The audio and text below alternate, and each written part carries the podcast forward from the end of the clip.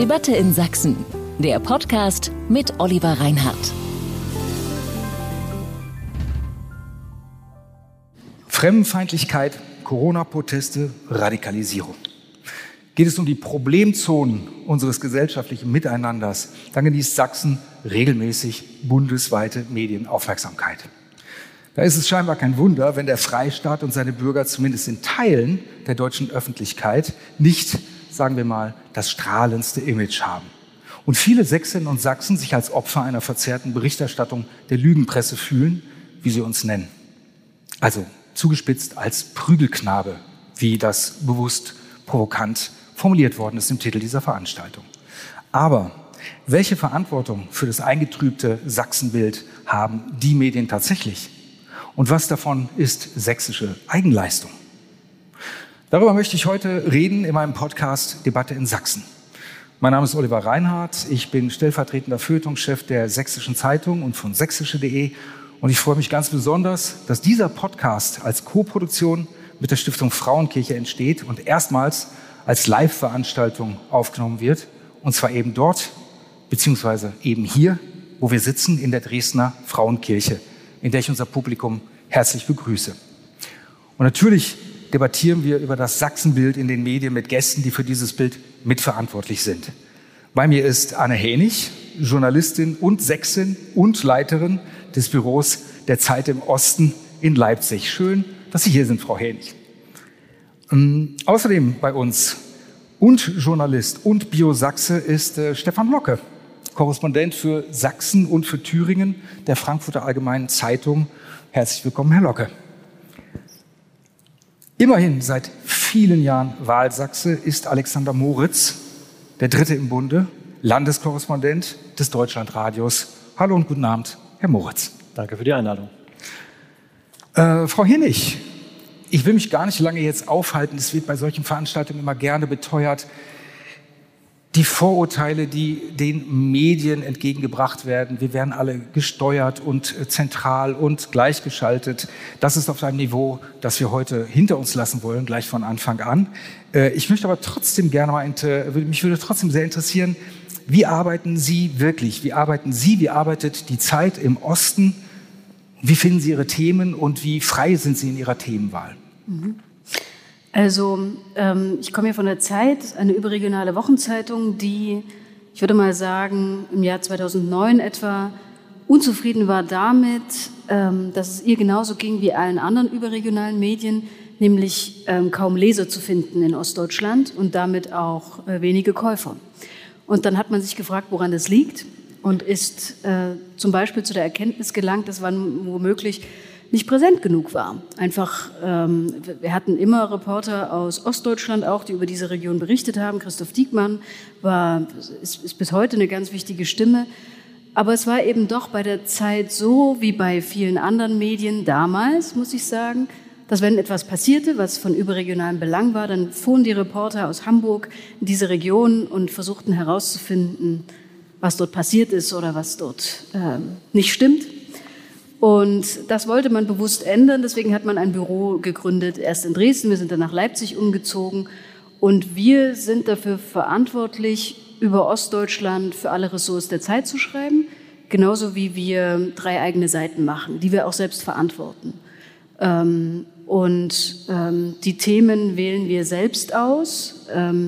Also ich bekomme jetzt ganz selten aus Hamburg einen Anruf und jemand sagt, schreib doch mal bitte darüber, sondern wir sitzen ja hier, ich lebe hier, ich komme aus dem Erzgebirge. Äh, wir wissen natürlich selber meistens besser als Kollegen ähm, anderswo, was interessant ist in dieser Region und wir bekommen es bestenfalls natürlich auch früher mit. Das heißt, wir entscheiden, worüber wir berichten. Ähm, wir redigieren auch unsere Stücke selbst, die in der Zeit im Osten erscheinen. Und ähm, mir macht es großen Spaß, so, weil das liegt jetzt nicht nur daran, dass das sozusagen so etwas pathetisch gesagt meine Heimat ist, sondern natürlich auch daran, und da kommen wir wahrscheinlich zu einem sehr relevanten Punkt, dass hier sehr viel passiert. Mhm. Nicht nur in Sachsen, aber vor allem in Sachsen. Richtig. Ähm, man könnte euphemistisch sagen, es gibt Themen, die einfach Pflicht sind. Also es gibt Themen, bei denen kann man sich nicht aussuchen, kann ich darüber Bericht erstatten, möchte ich das gerne oder möchte ich lieber was anderes machen, die von Natur aus, von sich aus eine Relevanz haben, äh, die es klar macht, dass man darüber berichten muss. Das sind dann die sogenannten Pflichtthemen. Zum Beispiel Wahlen ist natürlich eins der großen Pflichtthemen. Da kann man sich nicht aussuchen, mache ich das, mache ich das nicht.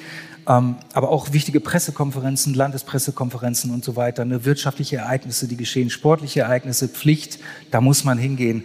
Ähm, Herr äh, Locke, ähm, wie viel Zeit bleibt Ihnen als Korrespondent der Frankfurter Allgemeinen Zeitung äh, für die Kür? Wie viele Themen können Sie selbstständig wählen und äh, wie gehen Sie vor? Wie suchen Sie die Themen? Das kommt natürlich auf die Taktung an. Ja? Also wenn jetzt äh, ein Jahr ist mit einer Landtagswahl oder Kommunalwahlen, dann sind da schon relativ viele Plätze oder relativ viel Zeit besetzt. Wir müssen auch sehen, wir sind ja jetzt kein Medium, was äh, viel regional berichtet, sondern die Themen, die von hier kommen, müssen immer eine gewisse überregionale Relevanz haben. Also müssen auch für die Leser in Stuttgart, Hamburg und Frankfurt eben interessant sein. Ähm, aber da wir uns jetzt nicht so im regionalen Klein-Klein verlieren, also im äh, kleinen Streit zwischen bestimmten Dingen, die jetzt nur regional interessant sind, bleibt eigentlich oft auch genug Zeit äh, für die Kür, wie Sie sagen, ja, oder für, für andere Themen. Also äh, Beispiel jetzt ähm, aus diesem Jahr, zum Beispiel der, der Waldbrand ist natürlich ein, ein, ein wichtiges äh, Thema, das muss sein. Das hat auch überregional für äh, viel ähm, Aufmerksamkeit gesorgt, da kommt man nicht drum rum. Ja. Äh, anders ist es schon jetzt äh, wie letzte Woche, als die Großforschungszentren als Strukturwandelobjekte für die Lausitz äh, gekürt wurden, die Sieger gekürt wurden. Das hatte zum Beispiel in der Reaktion in Frankfurt niemand auf dem Schirm. Hat auch keinen so richtig interessiert, hatte ich den Eindruck. Da musste man dann schon so ein bisschen um Platz kämpfen. Platz ist gerade sehr knapp im Blatt, weil Sie kennen alle die politische Weltlage. Ne? Da spielen andere Sachen eine Rolle als äh, jetzt der Strukturwandel in den Kohleregionen. Ne? Aber letztendlich hat das doch geklappt und wir haben jetzt, das ist ja das Schöne an den neuen Medien auch, immer noch die Möglichkeit, äh, auf Online auszuweichen oder nicht auszuweichen, es da zu ergänzen und dort ausführlicher dann darzustellen. Also insofern ist das eine gute Mischung, glaube ich, und mir bleibt für beides auch Zeit. Es wurde eben bereits auch angesprochen, ähm, Medienskepsis, Medienfeindlichkeit, das Stichwort Lügenpresse. Das sind ja prägende Worte in der Diskussion der letzten Jahre. Im Grunde genommen kann man sagen, seit Mitte der Zehner Jahre, 2014, 2015 fing das an, sich stark zu etablieren. Ähm, wie empfinden Sie, Alexander Moritz, äh, bei Ihrer Arbeit für das Deutschlandradio? Wie, finden, äh, wie empfinden Sie persönlich so die Einstellung der Menschen in Sachsen gegenüber den Medien? Wie erleben Sie das? Erleben Sie viel Ablehnung, wenn Sie unterwegs sind? Gegenüber Ihnen als Vertreter der Presse? Das kommt sehr darauf an, wo ich unterwegs bin. Also ich arbeite ja für den Deutschlandfunk, Deutschlandfunk Kultur, die beiden Sender gehören zusammen. Ähm, als Korrespondent berichte eben auch, wie die Kolleginnen und Kollegen, über überregional Wichtiges. Und ähm, das kann eben das Großforschungszentrum sein, die Großforschungszentrumsentscheidung. Äh, es sind aber natürlich auch immer wieder Demonstrationen. Ähm, und wenn man sich dorthin bewegt, ich glaube, das geht vielen Kolleginnen und Kollegen so, dann erlebe ich immer wieder auch Ablehnung, äh, also Misstrauen gegenüber Medien, tatsächlich auch ähm, bis hin zur Grenze von Beschimpfungen, teilweise auch Gewalt. Das ist leider ja Teil der Realität, die es gibt, wenn es natürlich auch nur ein ein kleiner Teil der Realität ist, weil die wenigsten Sachsen gehen äh, in ihrer Freizeit auf Demonstrationen, aber ein Teil macht das eben. Äh, was ich aber auch immer wieder erlebe, ist eigentlich egal, wo ich hingehe, äh, so egal welchem Termin ich bin, auch wenn ich auf der Straße eine Umfrage mache und sage, ich bin vom Deutschlandfunk, ähm, geht eigentlich kein Tag, an dem mir nicht jemand sagt, Mensch, das ist ja toll, ich höre Ihr Programm, und ich finde das ganz wunderbar, was Sie machen. Dafür zahle ich auch gerne den Rundfunkbeitrag, den ich vielleicht für andere Sachen nicht so gerne zahle. Ich möchte jetzt hier nicht im Eigenlob versinken, aber das unterscheidet vielleicht nochmal so zum Verständnis, wie unsere Konstellationen hier sind, äh, uns auch untereinander. Ähm, da ich ja nicht schreibe, sondern Radio mache und äh, ich auch im öffentlich-rechtlichen Rundfunk arbeite und ähm, wir anders als die privaten Medien in Ostdeutschland nicht so sehr das Problem haben, dass das Publikum klein ist, sondern gerade der Deutschlandfunk hat zum Beispiel in Sachsen mehr äh, Menschen, die das hören, als in Bayern. Das hat historische Gründe mit den Frequenzen auch. Ähm, das heißt, auch in meinen Redaktionen ist es nie so, dass da gesagt wird, das ist jetzt nicht relevant für uns, sondern im Gegenteil, ich bekomme immer viel mehr Anfragen, als ich ähm, bearbeiten kann. Und auch die Großforschungszentren, da hatten wir schon eine Reihe zu im Frühjahr, da wurden alle vorgestellt, alle potenziellen Kandidaten und das Interesse ist immer viel größer als das, was ich leisten kann. Wenn dieses Interesse immer mal wieder so groß ist, äh, auch bei den Menschen, ihnen Geschichten zu erzählen, wenn sie sagen, aha, Deutschlandradio, klasse, interessant, ähm, dann frage ich mich, wie kann ich dazu Geschichten einordnen, die ich teils selber erlebe, teils selber auch mitbekomme von Kolleginnen und Kollegen, die auch als Korrespondenten unterwegs sind, die von der Regionalpresse dann oftmals auch sind, ähm, die mir erzählen, dass viele Menschen verschlossener und misstrauischer gegenüber der Presse werden, ja, auf der Straße, aber teilweise auch in Vereinen, sogar in Behörden.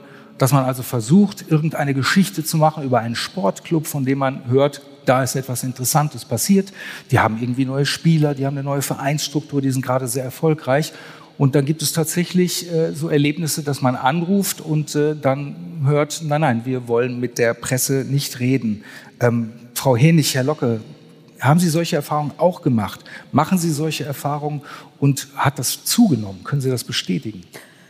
Also ja, ich mache solche Erfahrungen auch. Ähm, was mich immer richtig verstört, und das habe ich, diese Frage habe ich selbst von Leuten schon bekommen, die, ich, die nicht Journalisten sind, aber die ich sehr schätze, die dann solche Fragen stellen wie, könnt ihr eigentlich selber bestimmen, was ihr schreibt? Oder gibt es jemanden, der da ähm, der dir da sagt, was du schreiben darfst oder was nicht. Und dann bin ich immer ganz verblüfft, weil für mich selbstverständlich ist, dass das natürlich nicht der Fall ist. Und also Journalismus ist ein toller Job, aber wirklich auch ein anstrengender Job. Ja, man ist ständig unterwegs.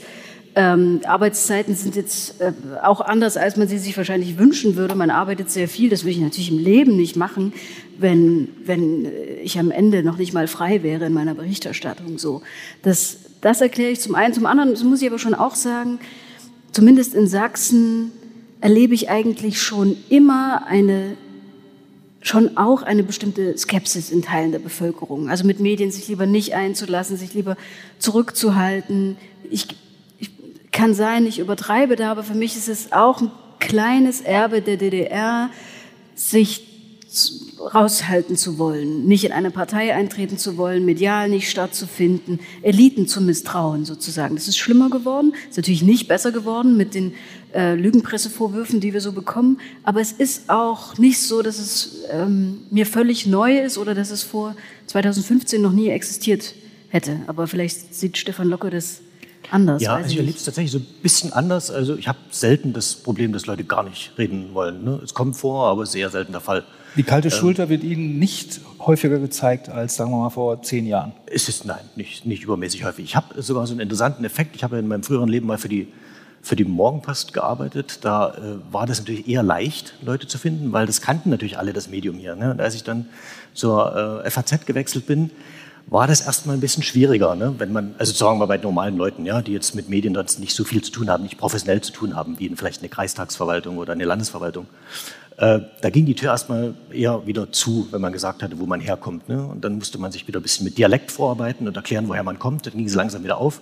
Also da ist schon, sind gewisse Vorbehalte da gegenüber überregionalen Medien, die ja nicht von ohne, von, von, äh, ohne weiteres äh, äh, da sind, sondern die ja, Gründe haben. Da können wir vielleicht noch gleich drauf kommen. Aber da ist erst einmal die Verbreitung ja viel weniger als, als Regionalzeitung natürlich. Und dann ist natürlich in den Jahren seit der Wiedervereinigung auch viel durch die Berichterstattung viel Schaden angerichtet worden, ne, den man jetzt in den letzten Jahren so versucht wieder abzuräumen. Äh, ja, Stichwort ähm, Schaden angerichtet, äh, Frau Henig. Ähm, das, Medien, das Medienvertrauen im Osten, es wird ja immer gemessen, Vertrauen Medien. Ne? Es gibt eine einzige Langzeitstudie, ähm, die an der Universität zu Mainz geführt wird, die dann zeigt, dass insgesamt über diese Langzeitbeobachtung das äh, Medienvertrauen in Summe tatsächlich nicht abgenommen hat. In der letzten Zeit, man kann sagen, Pi mal Daumen seit Corona auch wieder stark zugenommen hat. Aber die Unterschiedlichkeiten, das ist das Interessante, die bleiben tatsächlich äh, bestehen. Äh, Stefan Locker hat eben gesagt, Schaden ist angerichtet worden. Wir wissen, Medienvertrauen im Osten ist geringer. Das hat eine Tradition, haben Sie eben auch angedeutet. Welche Verantwortung dafür tragen die Medien denn äh, selbst? Äh, woran liegt es, dass es da möglicherweise eine lange Zeit lang eine ziemliche Schräglage gab. Naja, wir kommen ja aus großen Phasen gesellschaftliche Debatten, gerade hier in Dresden. Ich habe auch mal in Dresden gewohnt, ähm, in, in, dem sich, in der sich alle hinterfragen mussten, schon auch Journalisten. Also wir zum Beispiel haben ähm, innerhalb der Redaktion versucht aufzuarbeiten, ähm, ob beispielsweise die Berichterstattung über die Flüchtlingskrise sozusagen, ob in dieser Berichterstattung die ganze Bandbreite von Meinungen ähm, präsent war oder nicht. Oder ob ähm, die, das Meinungsbild, das sich medial vermittelt hat, ein bisschen zu einhellig war. Ähm, da hatten viele Bürger den Eindruck, ja, und ähm, ich konnte das in, in, gewisser Weise verstehen. So, da, äh, das ist ähm, keine Glanzstunde gewesen, ähm, im Jahr 2015 nicht stärker darüber zu berichten, dass es viele Menschen in der Bevölkerung gibt, die das nicht wollen, diese Flüchtlingspolitik der Bundesregierung. Und ähm, die sind erst ein paar Monate später äh, abgebildet worden. So. Damit meine ich jetzt nicht rechtsradikale Meinungen, sondern Meinungen, die sich im demokratischen Spektrum äh, befinden und die nicht genug abgebildet waren. Das ist, finde ich, aufgearbeitet worden. Jedenfalls haben wir uns damit auseinandergesetzt. Und nach meinem Eindruck ist das in den darauffolgenden Krisen so auch nicht wieder geschehen. Also in der Corona-Debatte gab es eine relativ breite Diskussion darüber, ob das die richtige Politik ist. Wir haben auch jetzt eine vielstimmigere Poli äh, Diskussion darüber, ob die Ukraine-Politik der Bundesregierung die richtige ist. Ähm, aber das sozusagen zu hinterfragen, ob Journalisten auch so wie wie wir sind, aus welchen Milieus wir kommen, ob es da genügend Meinungsvielfalt gibt oder ähm, ob wir uns vielleicht ein bisschen zu ähnlich sind. Ähm, diese Diskussion hat stattgefunden. Das ist jetzt eine relativ junge Entwicklung. Worauf ich vorher noch ein bisschen ähm, mit Ihnen zusammen hinaus wollte, ist, wie war denn eigentlich ähm, wie war die Medienlandschaft geprägt in den 90er Jahren, in den Nullerjahren nach der Millenniumswende? Ähm, wenn wir uns jetzt umgucken hier in Sachsen, äh, dann ist ja Alexander Moritz äh, ist ja eigentlich ein Exot. Äh, er ist ein äh, sächsischer, ein Korrespondent, der in Sachsen arbeitet für ein großes Medium, aber er ist äh, von Westdeutsch sozialisiert worden, von westdeutscher Geburt. Ich, ich habe den, äh, den Posten auch nur angetreten, weil zeitgleich eine Kollegin aus äh, Brandenburg für den Deutschlandfunk in Baden-Württemberg Korrespondentin geworden ist und das, es wäre eine Parität hergestellt. Damit wurde wieder für Fairness gesorgt, aber ich meine, Sie waren äh, Sie waren, Sie wären, sagen wir mal noch 2000, 2005, wären Sie ein Mitglied der Mehrheit gewesen, weil die meisten Korrespondenten, auch gerade von bundesweiten Medien, waren Westdeutsche. Und die meisten Redaktionen sitzen ja immer noch im Westen.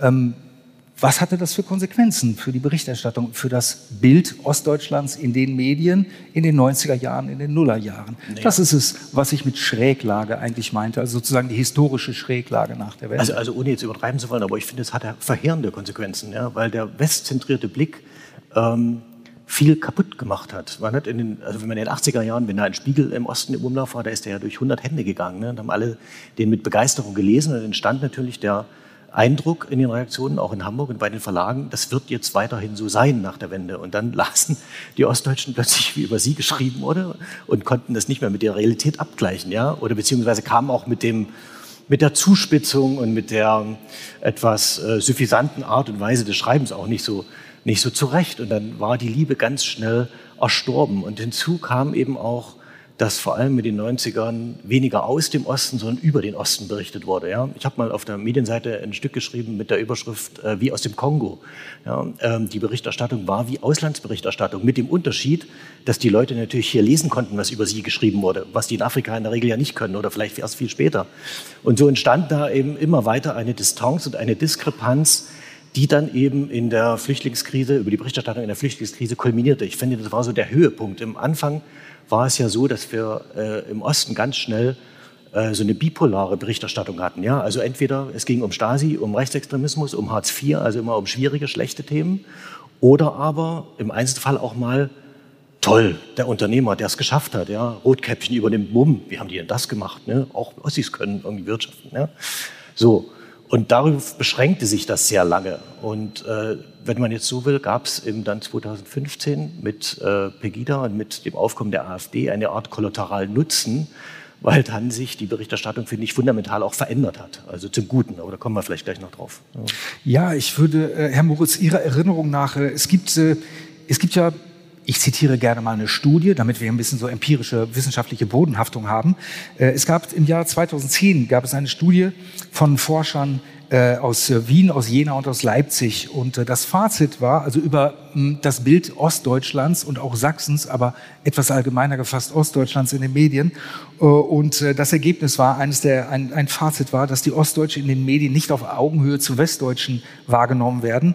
Äh, sie, die blieben im Grunde genommen die anderen Deutschen. Ähm, wie empfinden Sie das heutzutage? Nehmen wir jetzt mal die letzten Jahre, die letzten zwei, drei Jahre. Hat sich daran etwas geändert? Frau Henig hat es eben angedeutet, Herr Locke auch, dass sich da, also dass es nicht dabei geblieben ist an dieser Schräglage.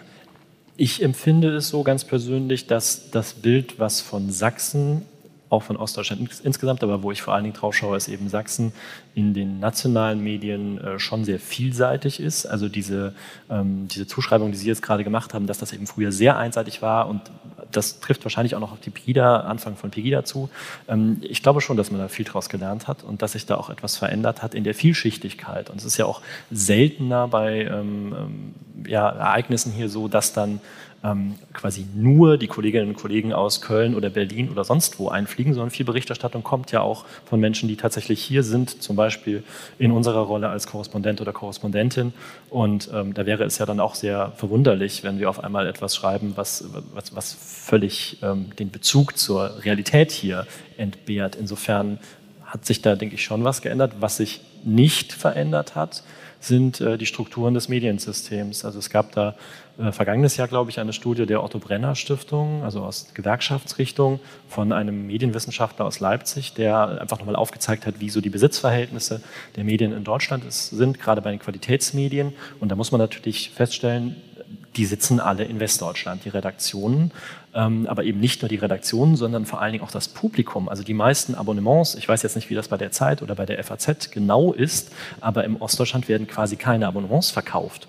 Das bedeutet, diese Redaktionen ähm, haben dann vielleicht auch immer, naja, die interessieren sich vielleicht schon für den Osten, aber wenn es dann um Entscheidung geht, leistet man sich dann wirklich so eine Korrespondentenstelle, die ja auch einfach Geld kostet, äh, in einem, naja, fast schon Ausland aus dieser Perspektive von, keine Ahnung, der SZ in München, dann, ähm, ja, dann, dann, ist da einfach ein Problem da.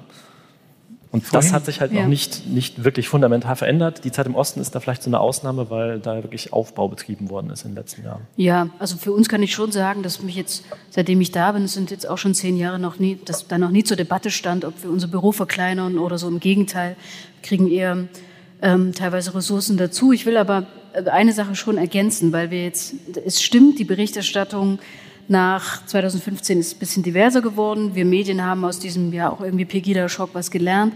Es gibt in der, finde ich, in der gesteigerten Aufmerksamkeit für Sachsen, es gibt schon auch Tiefpunkte immer noch. Also ich erinnere mich, ich glaube, ich will jetzt nichts anhängen, aber ich glaube, es war die, die Hamburger Morgenpost, die einmal eine Deutschlandkarte auf den Titel hob und ein Land braun ausmalte, und das war Sachsen.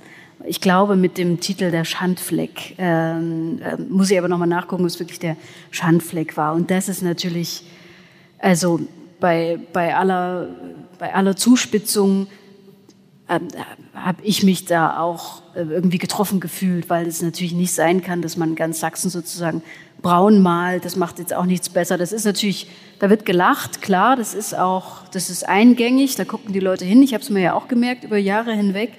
Aber es gibt schon, dadurch, dass wir jetzt so viel insbesondere auf Sachsen gucken, nicht nur auf Sachsen, auch auf andere ostdeutsche Länder, aber vor allem auf Sachsen, es gibt schon die Bereitschaft, jetzt auch wieder stärker zu Sachsenwitzen, ja, und zu ähm, dazu Sachsen alles Schlimme zuzutrauen, äh, was äh, Gründe hat, aber ähm, manchmal schlägt es jetzt ins Gegenteil um, dass es so viel Aufmerksamkeit gibt, dass es auch manchmal sozusagen befremdlich ist.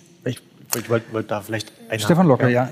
Äh, das, das, das, das, stimmt, also das, das, teile ich, äh, das teile ich vollkommen. Es hat aber natürlich eben Gründe. Ne? Es ist ja nicht so, dass sich irgendjemand mal ausgedacht hat, äh, dieses Land Sachsen, das nehmen wir jetzt mal und das wird äh, fortan äh, lustig, da wird sich fortan drüber lustig gemacht und es wird fortan in den Skat gedrückt, sondern ähm, wenn man eben sich oft genug um einen Titel bewirbt, dass man ein Bundesland ist, wo besonders drauf geguckt wird, dann kriegt man eben irgendwann auch mal den Titel. Und dann gab es wirklich genug Gründe dafür in den letzten Jahren, warum das eben in Sachsen so ist. Ne? Das, äh, ähm, dieses Land, äh, dieses Jahr 2016 zum Beispiel, wenn Sie sich da mal dran erinnern, da passierte ja äh, quasi jede Woche ein Ding nach dem anderen. Ja? Also in Klausnitz wurde der, äh, der, der Flüchtlingsbus ähm, äh, quasi umringt und ähm, ähm Sie kennen die Bilder alle. Zwei Tage später brannte in Bautzen ein Flüchtlingsheim. Hier in Dresden wurde ein Iraker umgebracht. Dann erhängte sich ein Syrer in einer Knastzelle. Und man kam man also, Stichwort Kür, gar nicht mehr zu anderen Themen, sondern man hatte die ganze Zeit zu berichten, ne? weil ständig, äh, man rannte ja ständig den Ereignissen hinterher. Und äh, das kennt man ja so aus anderen Bundesländern dann tatsächlich nicht. Ne? Da, da, da, war Sachsen trauriger Spitzenreiter schon 2015. Also es ja. gab tatsächlich nirgendwo so viele fremdenfeindliche Ausschreitungen. Bundesweit bekannt wurden natürlich die in Freital, die in Heidenau. So ist es. Ja. ja also, äh, also es war schon vorgeprägt und dann kam immer noch mehr obendrauf. Ja? Und dann kulminierte das dann eben mal in dieser auch ja, äh, Berichterstattung, die jetzt ja manchmal sehr überspitzt und überzogen ist, äh, aber eben ja immer einen wahren Kern auch hatte. Vielleicht muss man an der Stelle aber auch noch ergänzen, dass sich Sachsen seine eigene Fallhöhe ja auch geschaffen hat. Also nach der Wiedervereinigung inszenierte man sich hier als der, der Musterknabe Ostdeutschlands, das Land, in dem richtig viel vorangeht. Es gab auch im Marketing wurde ständig das Wort Sachsen benutzt. Ja, der MDR 1 ist große Wertschätzung für die Kollegen, aber MDR 1 ist das Sachsenradio, da gibt es die Aktion Sachsen helfen Sachsen und alles ist irgendwie Sachsen in diesem Land. Ähm, man wollte sich schon auch als ganz besonders tolle Region inszenieren. Und dann ist die Fallhöhe natürlich da, wenn sich herausstellt, dass es ziemlich viele Probleme gibt in diesem Land. Und das würde ich sagen, aus diesem Gefühl des, finde ich, manchmal etwas übersteigerten Lokalpatriotismus, ähm, aus diesem Gefühl heraus eben auch Schlechtes erwachsen kann. Das heißt, ähm, in der Ära Kurt Wiedenkopf wurde ja sehr, sehr geschickt äh, der Sachsenstolz auch äh, gefördert und unterstützt. Und meine Sachsen sind die Besten, die Klügsten, die Tollsten. Und aus so einem Regionalchauvinismus, wie das der Soziologe nennt, ähm, der bedingt ja auch immer, wenn wir die Besten sind, sind die anderen halt nicht so gut, wie wir es sind. Da kann dann, das würde vielleicht zu dem passen, was Sie gerade gesagt haben. Das machen andere Regionen natürlich auch. Ich will jetzt, ich will es jetzt gar nicht, ich will Sachsen jetzt nicht das Allerschlimmste unterstellen, aber es ist schon so, dass sozusagen der Stolz nicht ganz mithält mit der Bereitschaft, sich mit den eigenen Fehlern auseinanderzusetzen. Das heißt also, man kann von einer gewissen Tradition aber auch sprechen. Ne? Also Sachsen in den 90ern äh, schon das ostdeutsche Bundesland, wenn ich mich nicht irre, über das mit gewissem Abstand am meisten berichtet wurde. Und zwar am meisten tatsächlich auch positiv, weil hier die Leuchttürme gesetzt worden sind, weil es hier einen wirtschaftlichen Aufschwung gab, weil Silicon Valley gegründet wurde und so erfolgreich gewesen ist. Das heißt, kann man vielleicht sagen, dass es ein traditionelles Mehr an Aufmerksamkeit überregionaler Medien, wenn es um ostdeutsche Bundesländer geht, tatsächlich auch auf Sachsen ruht, dass also der Segen, damals sozusagen als Musterknabe des Aufbau Osts reflektiert zu werden, dass sich der jetzt auch so ein bisschen zum Fluch äh, verwandelt hat, weil jetzt ist man natürlich noch immer auf dem Kieker und auf dem Tablett, wo sich tatsächlich auch negative Nachrichten immer mal wieder einstellen und vielleicht auch gelegentlich häufen. Vielleicht ja, aber vor allem war diese Selbsterzählung vom, ich, ich übertreibe jetzt mal etwas, vom großartigen Sachsen ja auch in vielen Fällen nicht richtig. Also inzwischen haben Forscher herausgefunden, dass dieser wirtschaftliche Aufschwung, der oft bejubelt wurde, viele Gegenden überhaupt nicht erreicht hat. Also ich komme aus dem Erzgebirge, die Lausitz, ähm, das ist nicht zu vergleichen mit dem, was Leipzig oder Dresden geschafft hat. Nein, nein deswegen Leuchtturmpolitik. Genau. Die, aber die Leuchtturm haben aber nicht bis in jeden Winkel Sachsens geleuchtet. Halt, ne? genau, ne? in diesem Stolz auf Sachsen hat, ist man auch ein bisschen blind gewesen für die Probleme der Region, die dann umso härter zurückschlugen. Und es hat vielleicht auch die Basis gelegt für so eine gewisse Dünnhäutigkeit dann in der Bericht, also im Umgang mit Berichterstattung. Also dieser Vorwurf, äh, Lügenpresse ist ja wirklich die völlig überzogene Form, aber diese grundlegende Skepsis, dass man in den Medien nicht richtig dargestellt wird, die, ähm, die gibt es ja, die ist hier vielleicht auch verbreiteter als jetzt in anderen Bundesländern. Und das kommt möglicherweise auch schon aus dieser Zeit. Also dass man eigentlich immer dieses Gefühl hatte, ja, jetzt ist der Aufbruch da und wir, wir schaffen das, möglicherweise in den 90ern, ähm, schon diese Phrase. Ähm, ja, und dann, wenn eben sich äh, ja, bemerkbar macht, dass das doch nicht alles so gut läuft, dann möchte man das vielleicht auch nicht wahrhaben und zeigt erstmal auf die, das sind dann eben auch die Medien, die das publik machen. Dann ist man sehr schnell der Nestbeschmutzer. Diesen Begriff äh, habe ich hier in meiner Zeit in Sachsen dann auch irgendwie gelernt. Ich kannte den davor nicht, dass das tatsächlich so ein Ding ist. Äh, du musst aufpassen, was du sagst, weil wenn du ähm, ja, wenn du, wenn du was Falsches sagst, dann sind gleich ganz viele Leute böse und tief getroffen in der sächsischen Seele. Und ich glaube, das ist tatsächlich auch etwas, was sehr spezifisch für Sachsen ist, im Vergleich auch zu den anderen Bundesländern, die ja eine völlig andere Identität haben. Also wir leben hier in dem Freistaat, der ein Königreich war, sehr bedeutend. Das hatten die anderen vier ostdeutschen Bundesländer ja nie. Die waren immer irgendwie so kleine Fürstentümer. Aber hier ist man ja stolz und dieser Stolz wurde stark gekränkt. Und ich glaube, das macht hier die Besonderheit auch aus. Ja, darf, darf ich dazu noch was sagen? Es ist, äh, das ist tatsächlich so, dass die, die Masse der, der Berichterstattung auch und vielleicht auch die Masse des, der, der negativen Berichterstattung, die ja wie gesagt immer einen wahren Kern hatte, dann aber eben dazu führte, dass es äh, in bestimmten Bereichen gar nicht mehr wahrgenommen, äh, dass man es gar nicht mehr wahrnehmen wollte. Ja? Also diese, dieser Begriff Sachsen-Bashing kommt ja auch aus der, äh, aus, ich, zum Beispiel in der CDU-Fraktion im Landtag, habe ich zum ersten Mal, glaube ich, gehört. Ne? Also das heißt, man, das eigentliche Problem hat man dann einfach negiert und hat den Überbringer der Botschaft, der jetzt drüber geschrieben hat, dafür verantwortlich gemacht, dass Schla Sachsen schlecht dasteht. Und das ist eine kontraproduktive, äh, kontraproduktive Sache, um das, die Ursache des Problems überhaupt mal anzugehen.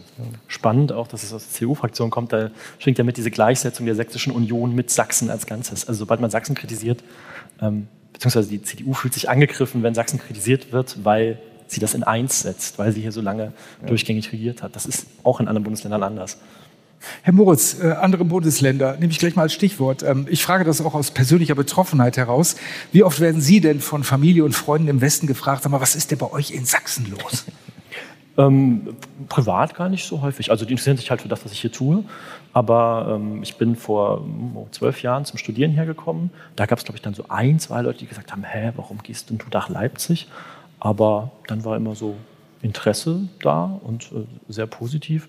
Jetzt ist es halt im Arbeitskontext so, dass ich manchmal noch diese Anfragen bekomme, erklär uns doch mal die Demonstrationen in Ostdeutschland. Und dann versuche ich immer zu sagen, ich bin Korrespondent für Sachsen, das ist eins von fünf Bundesländern.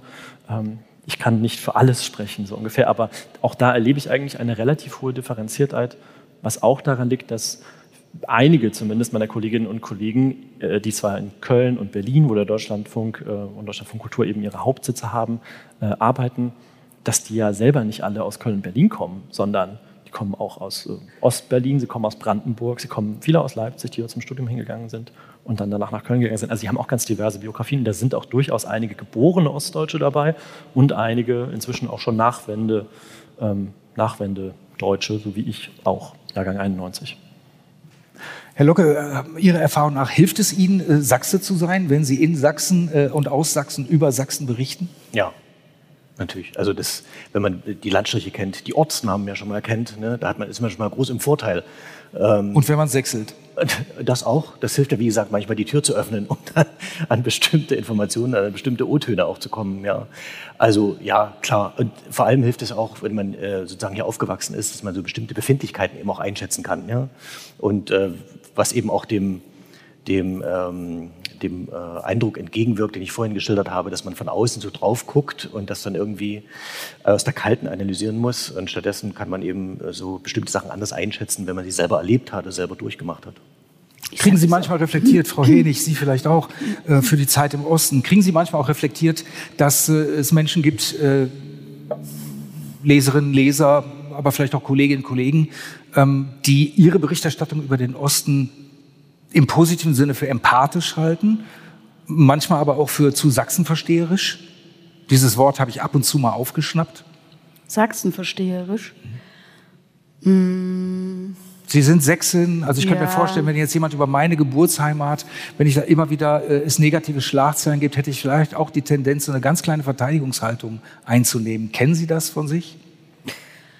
Naja, was heißt Verteidigungshaltung? Ich habe natürlich einen empathischeren Blick und eine, eine, sozusagen geringere Bereitschaft, als sie womöglich Leute, die erst seit zwei Jahren da sind, haben, ähm, alles in Bausch und Bogen zu verurteilen oder so. Aber ähm, Nee, ich bin schon auch sehr kritisch mit Sachsen und ich finde, das braucht dieses, also es gab ja tatsächlich von einigen Journalisten dann auch irgendwann, als die Kritik an diesem Land so groß war, schon das Bedürfnis zu sagen, Leute, lasst mal differenzieren und so, lasst mal genauer hingucken.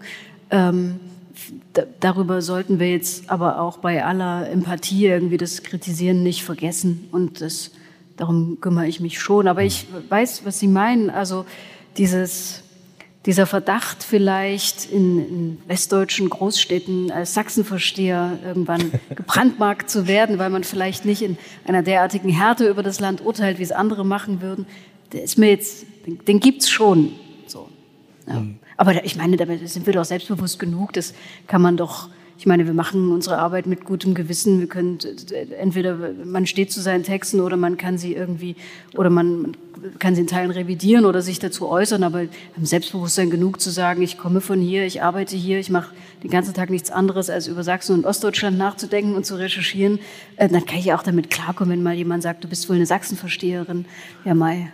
Ich frage auch das aus persönlicher Betroffenheit heraus, weil äh, ich gelte äh, oder galt ab und zu mal in meinem Freundes- und Bekanntenkreis, äh, Klammer auf West, Klammer zu.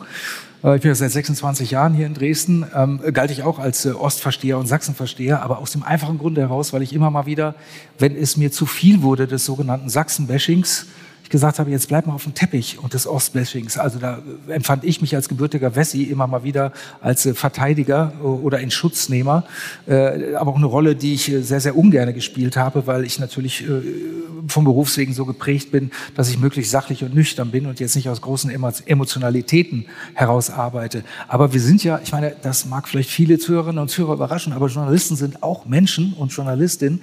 Ähm, Stefan Locke für die Frankfurter Allgemeine Zeitung, wenn Sie arbeiten, arbeiten, haben Sie manchmal das Bedürfnis, in sich den Menschen im Rest von Deutschland, Sachsen, äh, zu erklären, erklären zu wollen? Oder meinen Sie vielleicht manchmal, es zu müssen? Das ist ja meine Aufgabe, klar. Ja, das ist äh, eigentlich im Grunde tägliche Aufgabe. Abgesehen von der professionellen Aufgabe jetzt, haben Sie auch das persönliche Bedürfnis? Ja, schon. Also es gibt ja, unter Journalisten gibt es ja immer so ein bisschen einen Streit, äh, sollte man jetzt nur Berichterstatter oder auch Anwalt der Region sein, ja, aus der man berichtet. Ähm, ich würde das jetzt gar nicht so, würde da nicht so die Nase rumpfen, wenn man sagt, man ist natürlich auch Anwalt seiner Region. Ne? Und man berichtet natürlich auch über die vorteilhaften und die schönen Seiten, ne? ohne aber die ähm, schlechten oder vielleicht auch die berichtenswerten Seiten dann äh, die, die sein zu lassen. Ja? Also es muss dann schon beides sein und den objektiven Blick äh, würde ich eben schon professionellen äh, Journalisten auch zutrauen. Ne? Ähm, Sie sind ja auch für Thüringen zuständig. Ja. Ähm, in welchem Bundesland finden Sie denn mehr Themen, das ist bei beiden gleich. Also man taucht ein und hat äh, einen Korb voller, voller unterschiedlichster Themen. Und in welchem Bundesland finden Sie mehr positive Themen? Kann man das sagen? Wo fällt es Ihnen leichter, Sachen über Sachen zu berichten, ähm, die wirklich für Fortschritt stehen, es für Modernität, für auch das würde ich sagen, ist gleich. Es gibt einen, einen, gewaltigen Unterschied, den ich am Anfang auch nicht so gesehen habe. Äh, und zwar politisch ist es in Thüringen einfacher, ähm, mit Leuten zu sprechen, mit verantwortlichen Politikern. Und zwar auf kommunaler Ebene vor allem. Ja? Also hier in Sachsen, wenn Sie hier mit einem Landrat reden wollen, der, wenn, Sie, wenn der weiß, Sie schreiben das nicht auf, dann äh, schimpft er Ihnen das Blaue vom Himmel herunter. Aber zitieren Sie mich bloß nicht, ja? weil der Blick ist zentriert auf Dresden und wehe, wenn da von da dann, wenn er von dort gemaßregelt wird. Also die, diese Sorge gibt es hier immer. Und äh, in Thüringen ist das komplett anders. Ja? Also meine erste Erfahrung war, dass ich mit einem Landrat gesprochen habe. Da ging es um die um die äh, Kreisreform, die damals äh, in Thüringen, äh, die Gebietsreform, die damals sehr äh, politisch umstritten war. Und der Landrat hatte eben äh, mir 20 Minuten lang ins Telefon erzählt, was er alles schlecht findet, wie schlimm die Regierung, äh, die rot-rot-grüne Regierung in Erfurt ist. Und als ich dann fertig war und dachte, jetzt haben wir ganz schön viel gesprochen, wahrscheinlich werde ich nichts davon verwenden können, habe ihn gefragt, was darf ich denn schreiben? Da hat er gesagt, das können Sie alles schreiben, das können Sie alles schreiben. Und es war keine singuläre Erfahrung, es ging mit anderen Landräten genauso.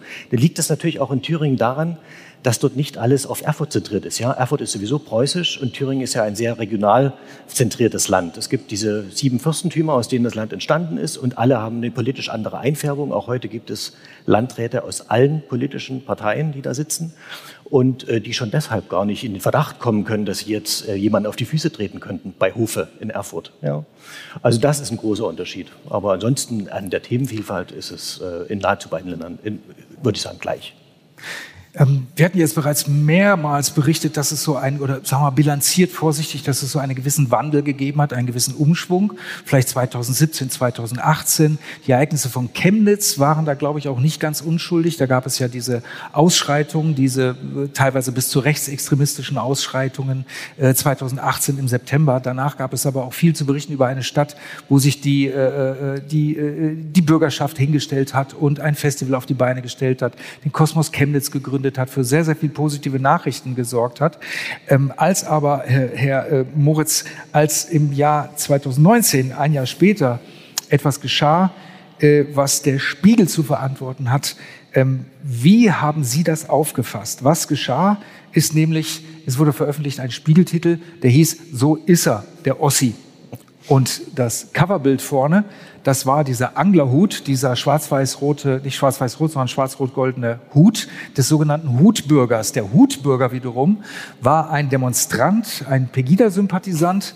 Äh, nee, der hat demonstriert, äh, das war glaube ich auch, äh, äh, Angela Merkel war hier zu Besuch, die Bundeskanzlerin, und er hat gegen sie äh, demonstriert, wurde gefilmt von einem Team des MDR und äh, stellte sich dann in die Kamera, hat gesagt, Sie dürfen das gar nicht, Sie können sich sicherlich noch dran erinnern alle und Sie begehen eine Straftat. Der Mann wurde ja zur Witzfigur der Nation und es war dann auch noch der Knaller, dass sich herausstellte, dass er beim Landeskriminalamt arbeitete. Ähm, Herr Moritz, Sie haben da noch nicht äh, äh, als Korrespondent gearbeitet, aber Sie haben die Medienlandschaft sehr intensiv wahrgenommen und die Berichterstattung. Ähm, was ging Ihnen durch den Kopf, als Sie diesen Titel auf dem Spiegel sah? So ist er, der Ossi mit dem sächsischen Hut, Bürgerhut auf dem Cover. Oh Gott.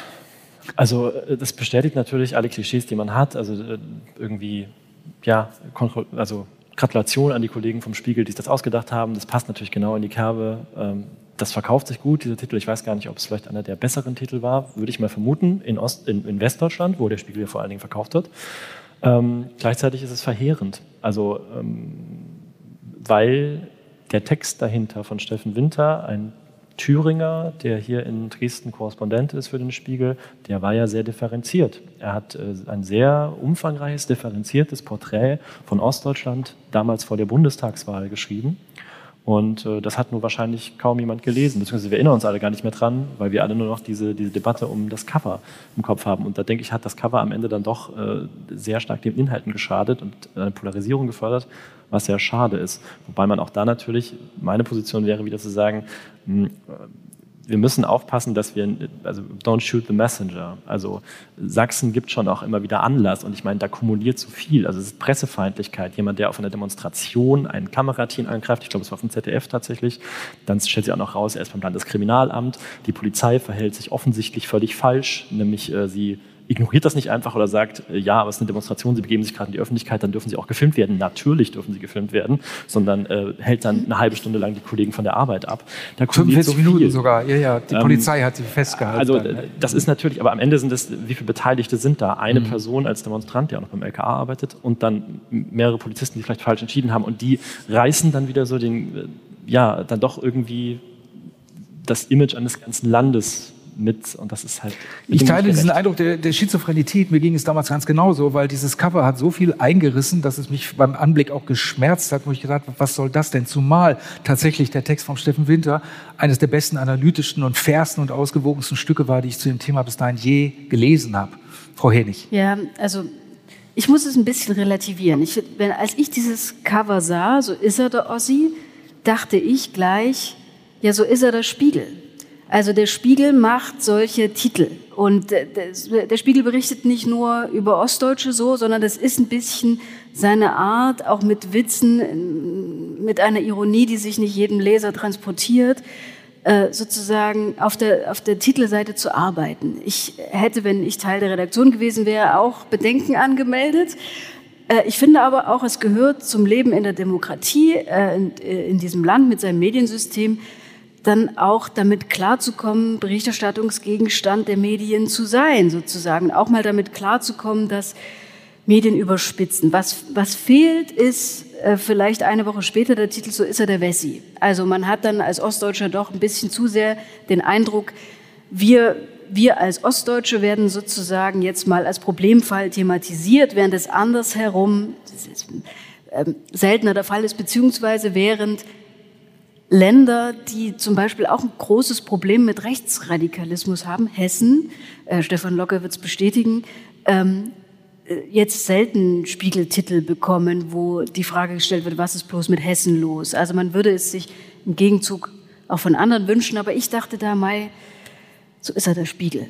Aber das ist, darf ich sagen, das ist genau der Punkt. Also, äh, äh, so ist er der Wessi, würde der Spiegel nie als Titel machen, weil dieser Titel, so ist er der Ossi, war ganz klar auf ein Westpublikum zugerichtet, was eben schon äh, sozusagen im Vorurteil im Kopf hatte, so sieht es im Osten aus.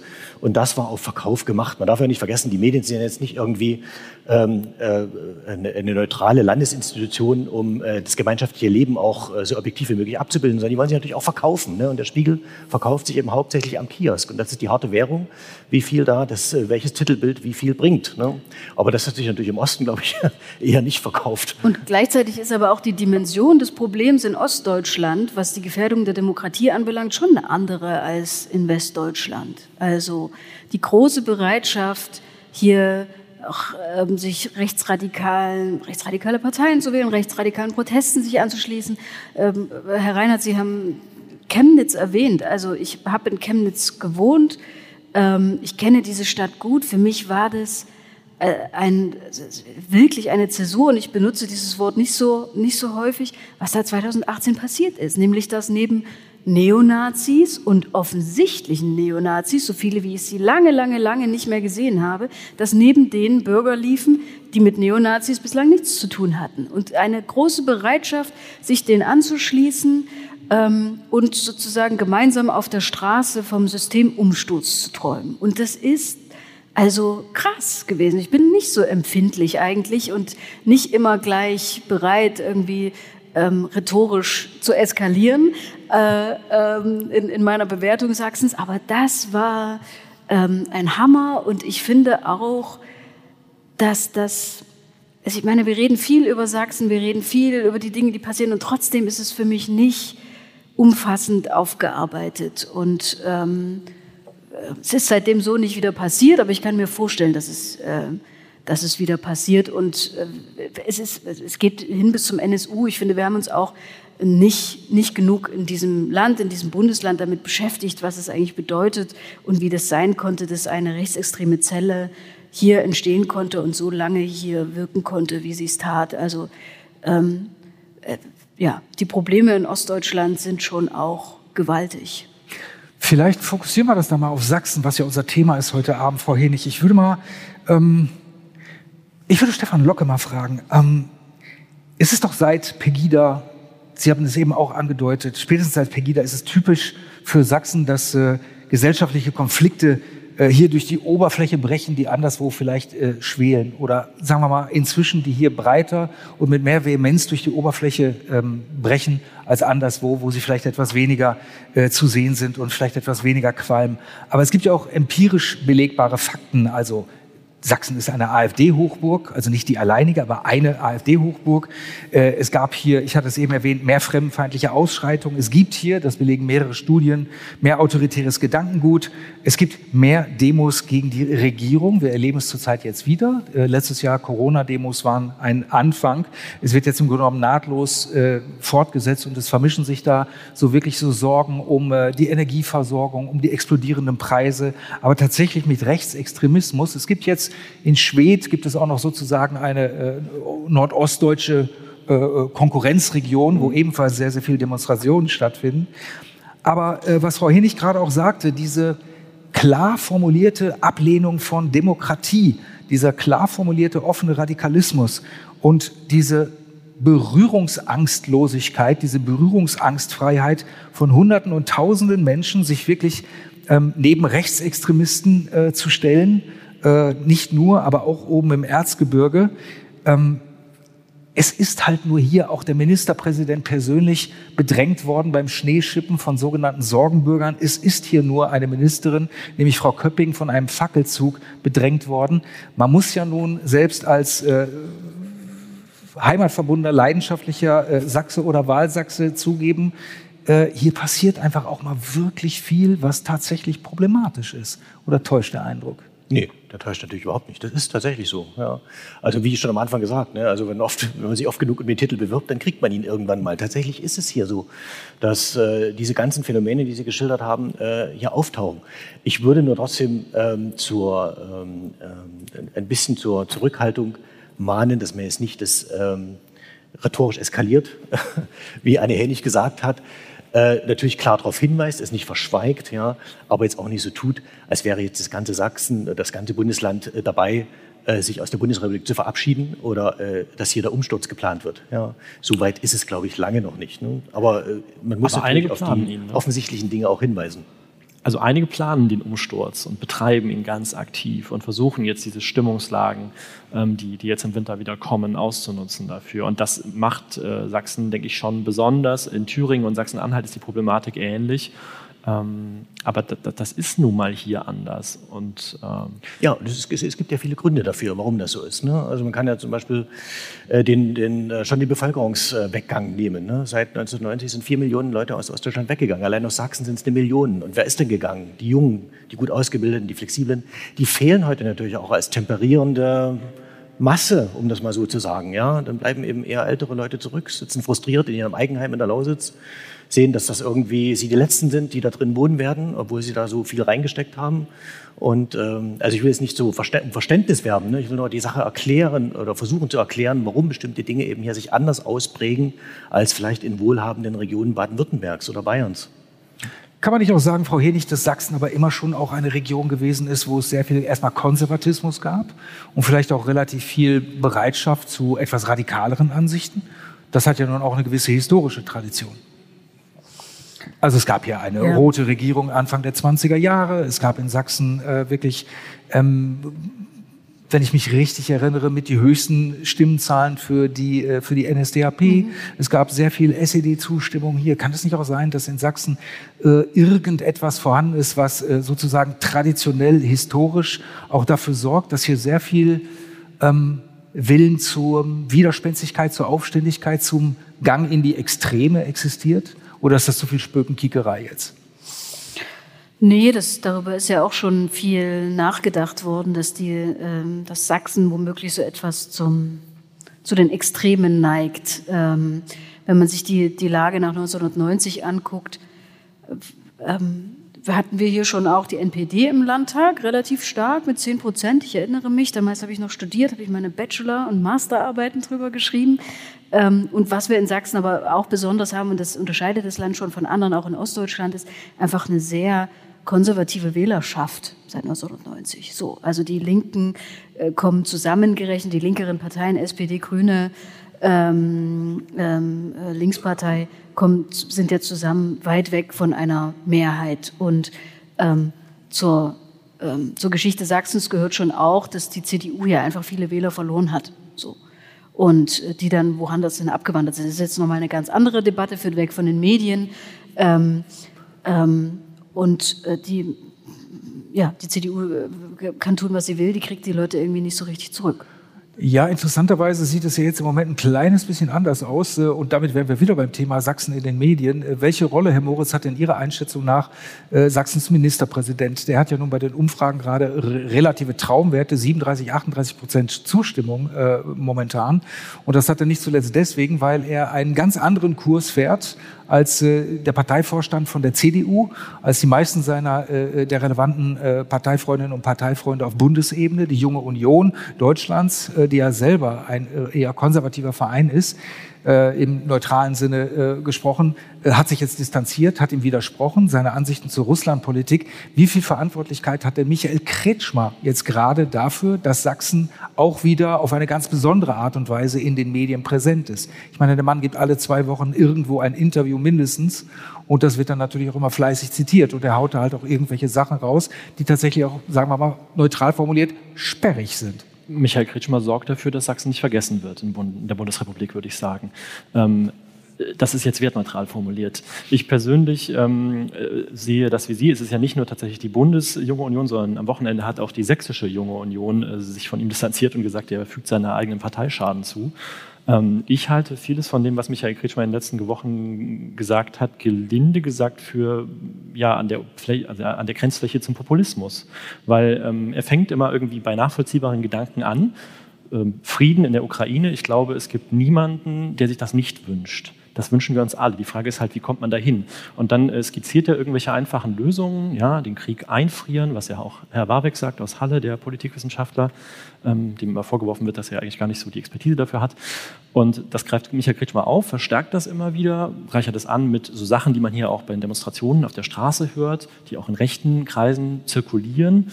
Ähm, Nord Stream 2 öffnen, wir müssen wieder Gas importieren und so weiter. Und dann kann er aber, wenn man dann nachfragt, ja, Herr Kretschmer, wie soll denn das gehen? Ähm, was müssen wir eigentlich Russland dann bieten, damit Russland äh, in der Ukraine irgendwie zufriedengestellt ist und wir hier wieder so ein neues Equilibrium bekommen, das kann er dann nicht beantworten. Und das ist in meiner ähm, Perspektive etwas, das kann vielleicht irgendjemand auf einer Demonstration kann sowas sagen, aber nicht jemand, der Ministerpräsident eines Bundeslandes ist und ja auch äh, Vize Vorsitzender der CDU im Bund. Also der muss ja schon irgendwie erklären, wie das gehen soll. Und das kann er nicht. Und das leitet mich dann zum Schluss, dass das eigentlich Populismus ist, um hier eben gewisse ähm, ja, Wählerklientel anzusprechen. Und das zeigt sich dann möglicherweise auch in Umfragen, wobei man von Umfragen sich jetzt auch nichts kaufen kann. Frau Hennig, Sie sehen so nach Einwand aus. Ja, also ich finde, man kann Michael Kretschmer, für, man kann ihn für seine Aussagen kritisieren. Das ist absolut angemessen. Ich weiß nicht, was denke ich persönlich, spielt für Sie gar keine Rolle, was ich persönlich denke. Ähm, ich finde nur, dass es ähm, legitim ist, diese Meinung zu äußern, diese, die ja im Kern zusammenschrumpft aus die, auf die Aussage, wir als Deutschland können es uns nicht leisten, in diesen Krieg ähm, irgendwie einzugreifen, ähm, weil wir zu abhängig sind von russischen äh, Energieimporten sozusagen. Wir können, es, wir, wir können unseren Wohlstand nicht ähm, riskieren. Das ist, die, das ist im Grunde die Haltung von Michael Kretschmer. Und die kann man falsch finden, die kann man kritisieren. Ähm, aber ich finde sie legitim. Ich finde, man kann sie äußern. Und man, wir könnten jetzt auch eine lange demokratietheoretische Debatte darüber anstrengen, ob es nicht vielleicht sogar gut ist, dass wenn jemand aus dem demokratischen Spektrum von einer Volkspartei wie der CDU so eine Meinung hat, sie dann auch äußert und sich mit dieser Meinung zur Debatte stellt und Streitfragen zur Verfügung stellt. Dann kann immer noch jeder sagen, das ist Quatsch, was der Kretschmer erzählt. Ähm, äh, wenn er wirklich so denkt, ähm, Sie sagen, es ist Populismus, ähm, Herr Moritz, weiß nicht, ich, ich habe ihn dazu auch schon befragt. Ich glaube, das ist seine Haltung, die er da äußert. Es wird ihm zu Pass kommen, dass viele Sachsen die Haltung teilen. Ähm, äh, wenn das seine Haltung ist, dann finde ich, ist sie nicht so unglaublich, dass es ähm, falsch wäre, sie zu äußern. Aber er präsentiert ja keine Lösung. Also ich will auch nicht sagen, dass es falsch ist, sie zu äußern. Natürlich kann er das tun. Die Frage ist, äh, ich denke schon, die CDU versteht sich als staatstragende Partei, die eigentlich Angebote machen möchte. Eine Partei, die äh, nur meckert und keine inhaltlichen Angebote macht, gibt es ja schon. Und die CDU möchte das eigentlich nicht sein. Und ich frage mich halt, äh, wie möchte er den Konflikt einfrieren, wie möchte er zurück zu Gaspreisen wie vor Februar. Das kann er nicht erklären. Und jetzt, jetzt Herr Moritz, ähm, äh, Jetzt würde ich aber gerne wieder zurück zum Thema Sachsenbild in den Medien, weil wir diskutieren jetzt über das Für und Wider der Haltung von äh, dem Ministerpräsidenten Michael Kretschmer. Und äh, natürlich, äh, man, kann darüber, man kann darüber streiten, äh, alles völlig in Ordnung. Worauf ich hinaus will, ist, dass es offenbar auch ein Verlangen gibt von ihm, sich so ein bisschen als Querdenker jetzt nicht im Corona-Querdenker-Sinne und als so leicht als Störenfried oder äh, sonst etwas zu, in, äh, zu inszenieren. Denn das tut er ja seit ein paar Wochen sehr deutlich und trägt dann auch mit äh, dazu bei, dass Sachsen immer wieder in den Schlagzeilen ist. Alles, was wir hier tun, ist ja, wir reden ja über Ereignisse, die den Job der Presse betreffen, weil wir, Sie, ich müssen ja darüber berichten, was hier geschieht. Man kann es ja nicht einfach ausblenden. Und es gibt halt manchmal so ein. Das wollte ich, wollte ich gerade noch mal ja, sagen. Bitte, also das ist unabhängig davon, was ich jetzt darüber denke, persönlich, was er da, was er da macht und was er sagt, ist es ja erstmal die Aufgabe, professionell diese Sachen so aufzuschreiben, wie er sie gesagt hat, in einem äh, Bericht, so nüchtern wie möglich. Und dann kann man ja, dann gibt es ja den Kommentar oder auch wie es in den Tagesthemen jetzt heißt, Meinung. Und dort kann man ja dann losledern, wenn ich es mal zu salopp formulieren darf. Ja? Aber ähm, ich bin jetzt als Berichterstatter jetzt gar nicht so böse, wenn ich hier so ein vielfältiges Angebot aus dem Land kriege, weil das äh, bringt mich ja dann auch immer wieder, da habe ich immer wieder die Gelegenheit, auch ein Blatt drüber zu schreiben. Ne? Als Sachse selber sehe ich es auch mit etwas Sorgenfalten, was, was der Ministerpräsident da gerade macht. Aber äh, an äh, Gelegenheiten über die Berichterstattung, zur Berichterstattung kann ich mich tatsächlich äh, in Sachsen und auch in Thüringen überhaupt nicht beschweren. Fällt es Ihnen schwer, Ihnen allen, fällt es Ihnen schwer, positive Themen zu finden in der letzten Zeit. Nein. Ist es wichtiger geworden? Haben Sie das Gefühl, man erwartet von Ihnen mehr? Also ist das eine Konkurrenz, das Vorhandensein immer wieder von Themen, die man durchaus als tendenziell eher problematisch, negativ betrachten kann? Äh, ist es eine übermäßige Konkurrenz gegenüber den Themen, die sich anbieten, die Positives signalisieren? Das würde ich nicht sagen. Also natürlich in der aktuellen Berichterstattung, wenn ich jetzt, wie vorhin äh, geschildert, wenn so viele Ereignisse dicht aufeinander folgen, ne, dann mhm. ist man natürlich in der Zwangslage, dass man darüber berichten muss und sie nicht drum rumkommt. Ne. Aber es gibt genügend Gelegenheiten auch für andere Sachen. Wir haben auch mehrere Ressourcen, nicht nur das Politische, obwohl ich vorrangig politischer Korrespondent bin, ist, wenn es Zeit gibt, nehme ich mir auch Zeit, mache aus dem Feuilleton Berichte über eine kulturelle Angelegenheit oder im Reiseblatt über was aus dem Erzgebirge, einen, einen schönen Ort, wo man hinfahren kann, wo es was Neues gibt. Also auch für diese Sachen ist da genügend Platz und auch da kommt der Freistaat, finde ich, angemessen vor. Ja. Äh, da, da, da dann, selten gibt es dann dazu Reaktionen, ja, äh, sondern es wird natürlich besonders drauf geguckt. Das sind ja keine wenn, großen Aufreger. Das ist ja kein ne? großer Aufreger, sondern es wird besonders drauf geguckt, wenn eben ähm, äh, das Land schlecht wegkommt. Ja. Herr Moritz, erleben Sie das auch? Ich weiß, dass äh, ja. Deutschlandradio, Sie haben es mir erzählt, ähm, dass es da auch ein großes Interesse daran gibt, möglichst breite und vielschichtige Berichterstattung auch über Sachsen hier zu machen. Das, das heißt auch die vielen positiven Dinge, die geschehen, hier auch mit in den Fokus zu nehmen. Absolut. Ähm, es gab auch in dieser Ankündigung dieser Veranstaltung oder dieses Podcasts äh, ja eine, einen Satz, der irgendwie hieß, ähm, die Redaktionen wollen nur Geschichten hören, die negativ sind, weil es das besser verkauft. Das kann ich überhaupt nicht bestätigen aus meiner Erfahrung jetzt mit den Redaktionen des Deutschlandradios. Äh, Im Gegenteil, also da hat sich ja auch in den letzten Jahren Bewusstseins, äh, Bewusstseinsbildung stattgefunden. Also die Redaktionen reißen mir diese auch Erfolgsgeschichten aus den Händen im Prinzip. Ich komme halt nur nicht dazu, sie alle zu machen, allein schon aus irgendwie ökonomischen Gründen. Ich schaffe es einfach nicht alles. Und dann kommen halt mit einer großen Regelmäßigkeit so politische Aufregerthemen, die aber auch berichtet werden müssen dazwischen. Äh, oder auch, seien es nur so Sachen wie die Landratswahlen. Das ist natürlich ein Termin, wo wir auch dann drauf gucken. Ähm, und ja, dann mache ich auch noch mal was zum öffentlichen Nahverkehr auf dem Land äh, in Delitzsch, wo es einen selbstfahrenden Bus gibt. Irgendwie deutschlandweit einer der Landkreise, die am weitesten vorne sind, liegt in Sachsen. Solche Geschichten oder jetzt die Großforschungszentren habe ich vorhin schon angesprochen. Also da, ein Interesse ist auf jeden Fall da, die Kapazitäten sind halt nicht immer da und da muss man vielleicht doch sagen, da gibt es strukturell wahrscheinlich eine Benachteiligung nach wie vor des Ostens, weil in westdeutschen Bundesländern sind dann auch einfach mehr Berichterstatter da. Also äh, Deutschlandfunk hat in jedem Bundesland äh, einen Korrespondenten, in den ganz bevölkerungsreichen auch zwei. Aber in Bayern oder so, dann gibt es natürlich noch mehr freie Kolleginnen und Kollegen, die man zusätzlich auch nochmal was, mit was beauftragen kann.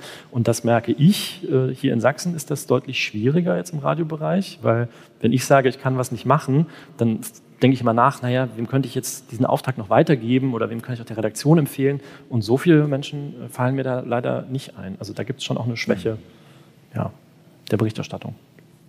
Also ich kann für die Zeit sagen, aber das ist auch ein bisschen eine Sonderlage, dass wahrscheinlich in keinem Bundesland nach Berlin und Hamburg so viele Redakteure leben wie in Sachsen, die über dieses Land schreiben. Aber das liegt einfach darin, dass wir hier ein Büro haben. Ich will noch eins äh, sagen zu der, ähm, zu der Frage danach, ob wir jetzt auch über Positives berichten können wir sind ja auch Zeitungsleser sozusagen und Menschen sind wir auch. Also wir wollen ja, ich will ja nicht ständig nur in die Krisenherde fahren, sondern will auch mal was Schönes erleben und mit Menschen, mit Menschen sprechen, die irgendwie ähm, Spaß haben an dem, was sie machen und ähm, dafür bietet Sachsen ja auch genügend Stoff. Also wir haben in diesem Jahr großes Interview mit einem verheißungsvollen Unternehmen Chemnitz geführt, Staffbase, die ein sogenanntes Unicorn sind, weil sie mit einer Milliarde Euro äh, schon, schon bewertet werden. Ähm, der Leipziger Zoo ist der beste Europas. Ähm, ähm, wir haben die Niners in Chemnitz. Äh, sie alle werden davon wahrscheinlich schon mal gehört haben. Das heißt, hier passiert ja auch immer viel außergewöhnlich Gutes. Ein Nobelpreisträger, der äh, seit 1997 in Leipzig forscht, äh, den, den wir heute interviewt haben. Also ähm, Sachsen hat natürlich immer noch allen Grund, auch sozusagen vorfreudig auf die eigene Zukunft zu sein. Und darüber wollen wir, will ich natürlich auch berichten, genauso wie die beiden Kollegen vor mir das schon ähm, vorgetragen haben. Wir haben über ein Thema noch nicht gesprochen, das möchte ich aber kurz noch äh, mitnehmen. Ähm, und das ist, dass äh, es äh, Kolleginnen und Kollegen gibt, die immer mal wieder davon berichten, dass sie bedrängt werden, bedroht werden und in ihrer Arbeit behindert werden, wenn sie Berichterstattung machen, zum Beispiel auf Demonstrationen. Äh, es gibt Fotografen, die äh, nicht möchten, dass ihr Name äh, in dem Erzeugnis, für das sie arbeiten, neben dem Foto, was sie geschossen haben, steht. Ähm, es gibt eine Kollegin von uns, die sagt, äh, wenn sie auf Demonstrationen ist und sobald sie nur einen Block rausholt, einen Schreibblock, wird sie bedrängt. Also wir mussten teilweise auch schon Security mit äh, auf die Demonstrationen schicken. Äh, Menschen, die äh, Kolleginnen und Kollegen ähm, beschützen bei uns. Ähm, auch wenn die Erfahrungen nicht alle so extrem sind oder so radikal sind. Haben Sie solche Erfahrungen auch schon gemacht, Frau Henig, Herr Locker und Herr Moritz? Wurden Sie bedrängt, wurden Sie gespottet? Herr Moritz, Sie haben mir erzählt, dass Sie, wenn Sie in gewissen Situationen sind, Ihr Mikrofon zunächst mal äh, nicht unbedingt auspacken, damit nicht jeder sofort Sie identifiziert als Journalist. überlege ich mir das natürlich. Also ich habe ein Mikrofon, da steht drauf Deutschlandfunk. Ähm, das packe ich dann aus, wenn ich das Gefühl habe, ich bin Herr der Lage. Und äh, es kann auf Demonstrationen immer unübersichtlich werden. Und es gibt bei den Demonstrationen, gerade die wir in den letzten Jahren gesehen haben, ja immer auch Teilnehmer, oder nicht immer, aber häufig auch Teilnehmer, die möglicherweise auch auf die Konfrontation aus sind. Teilweise sind das äh, Fußball, Hooligans, Rechtsextreme, die mit der Sache überhaupt nichts zu tun haben, die sich einfach nur kloppen wollen, um es mal sozusagen, oder die auch gezielt auf äh, Journalistinnen und Journalisten losgehen. Äh, und es gibt auch diese Enthemmung der Mitte. Das ist ja auch etwas, was inzwischen sehr gut soziologisch beschrieben ist, dass eben völlig unauffällige Bürgerinnen und Bürger wie du und ich inzwischen so frustriert sind ähm, und, und eine so große Ablehnung gegenüber den Eliten haben, dass sie meinen, ah, wenn da jetzt jemand äh, mit einer irgendwie offiziell aussehenden Mikrofon vor ihnen ist, dann können sie da mal ihren Frust ablassen. Ähm, vielleicht auch nicht immer so durchdacht, aber äh, und auch nicht immer völlig extremistisch aufgeladen, aber das kann einem natürlich passieren. Und als Reporter ist dann doch irgendwie der Eigenschutz spielt da eine Rolle und ich packe mein Mikrofon nicht immer aus, wenngleich ich auch sagen muss, ähm, man ist als Radiomensch unauffällig das betrifft vor allen Dingen äh, Journalistinnen und Journalisten, die mit Kameras arbeiten, die Videos machen, die Fotos machen. Die sind teilweise extrem gefährdet. Und es gibt dazu ja auch Zahlen vom äh, Zentrum in Leipzig für europäische Medienfreiheit, heißt das, glaube ich. Die machen so ein Monitoring, wo immer alle gemeldeten Übergriffe auf Medien äh, weltweit oder in Europa gesammelt werden. Und da ist Sachsen in Deutschland auf jeden Fall an erster Stelle und ich glaube auch im europäischen Vergleich auf einem sehr ungünstigen Platz. Und das ist tatsächlich ein Problem, ähm, wo Sachsen halt leider auch sehr hervorsticht. Frau Henig, ja, persönliche Erfahrungen in diese Richtung haben wir wahrscheinlich alle gemacht, Sie auch? Auch, ja, nicht so schlimm wie Fernsehkollegen und nicht so regelmäßig, aber das, ja, also wurde bedrängt bei Demonstrationen, äh, sozusagen verfolgt, einige Minuten lang von einem, es war damals ein Pegida-Demonstrant, der nicht damit einverstanden war, dass ich irgendwie ich habe ein Foto von einer großen ähm, Masse gemacht habe und ich hatte ihm dann schon zugesichert, dass ich das Foto einfach wieder lösche, weil es mir die Auseinandersetzung nicht wert war, aber das hinderte den nicht daran, mir sozusagen hinterherzulaufen. Das ist eigentlich eine Erfahrung, die ich sonst nie mache, weil, weiß ich bin so eine, ich bin eine kleine Frau. Äh, ich habe das vorher noch nie erlebt, dass mir irgendjemand, dass mich irgendjemand körperlich sozusagen sich, sich mit mir anlegen will. Das ist ja sowieso klar, wie das ausgeht. Ähm, ich finde was mich vor allem oder worauf ich hoffe, ist, ähm, dass es genügend Leute in dem Umfeld dieser Pöbler gibt und manchmal noch schlimmer als Pöbler, die sagen, sag mal, spinnst du, hör mal auf damit. Und ich hatte, ich habe eher den Eindruck, dass das nachlässt, dass es einfach so gutiert wird, dass andere drum herumstehen und nichts machen, vielleicht aus Angst selber irgendwie mit äh, Teil einer Auseinandersetzung zu werden, vielleicht aber auch, weil sie, weil sie, weil sie da irgendwie gleichgültig sind. Und das finde ich wirklich schade und da würde ich mir hoffen und wünschen von diesem Land, dass es ähm, da eine größere Zivilcourage gibt, sich das nicht bieten zu lassen, Journalisten oder Politiker zu bedrängen.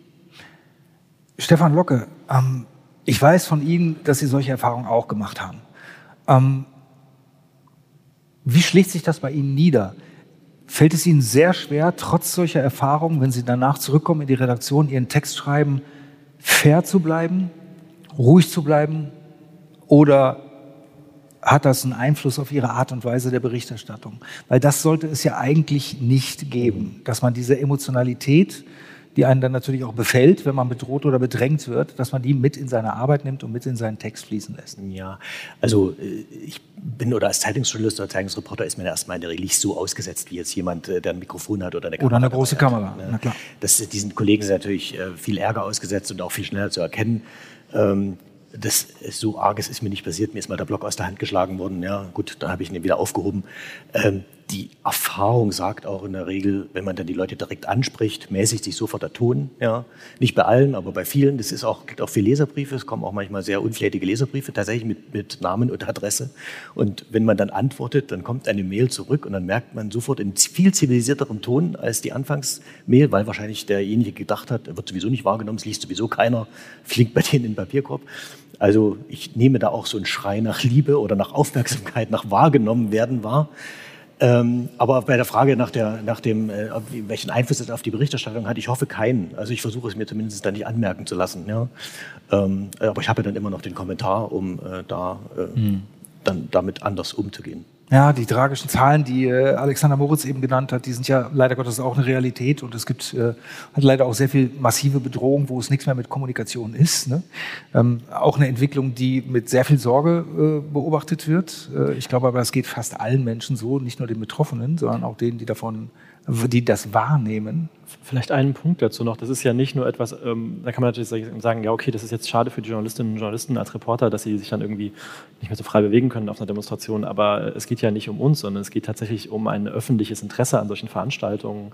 Und durch solche Übergriffe wird ähm, einfach Berichterstattung eingeschränkt. Und das ist zum Schaden von uns allen weil dann möglicherweise nicht mehr so genau hingeschaut werden kann, was eigentlich passiert. Und damit steht dann in der Zeitung eventuell auch nicht mehr das, was eigentlich in der Zeitung stehen müsste. Und auch deswegen halte ich das für eine sehr gefährliche Entwicklung. Also ein mögliches Fazit unseres Gesprächs heute Abend könnte lauten, ähm, ich fasse das mal zusammen, die Berichterstattung über Ostdeutschland und insbesondere über Sachsen hat sich verändert, aber tendenziell eher zum Besseren und zum Ausgewogeneren. Und es gibt das Bedürfnis der Medien, gute Geschichten, positive Geschichten auch über Sachsen zu erzählen, nach wie vor, vielleicht stärker als vorher noch. Ähm, aber wo viel Besonderes geschieht, wie hier in Sachsen, muss natürlich auch über das Besondere berichtet werden. Das ist die Aufgabe der Medien. Und äh, ja, so liegt es ja vor allen Dingen an äh, uns, äh, und hiermit meine ich an uns Menschen in Sachsen, was und wie über unser Bundesland berichtet wird. Und äh, ja, ich bin mal sehr gespannt, wie sich das Sachsenbild in den Medien diesen Winter, wie das aussehen wird ähm, wenn die Zeiten möglicherweise noch etwas ernster werden, äh, als sie es jetzt schon sind. Ähm, aber bis dahin äh, bedanke ich mich äh, bei Ihnen fürs Zuhören, fürs Herkommen zu uns und bei meinen Gästen fürs Mitdebattieren. Also vielen Dank an äh, Anne Henig von der Zeit, Stefan Locke von der Frankfurter Allgemeinen Zeitung und Alexander Moritz vom Deutschlandradio. Das war aus der Frauenkirche in Dresden der Podcast Debatte in Sachsen mit Oliver Reinhardt zum Thema das Sachsenbild in den Medien. Die erste Gemeinschaftsproduktion von sächsische.de, Sächsische Zeitung und der Stiftung Frauenkirche, äh, von der ich glaube ich jetzt schon sagen darf, dass es nicht die letzte bleiben wird. Auch diesen Podcast finden Sie bei sächsische.de und überall dort, wo es gute Podcasts gibt. Bis zum nächsten Mal. Ich bedanke mich auch an den Gästen hier in der Frauenkirche Dresden. Bleiben Sie uns treu und äh, wenn es eben geht, bleiben Sie zuversichtlich. Einen schönen Abend noch.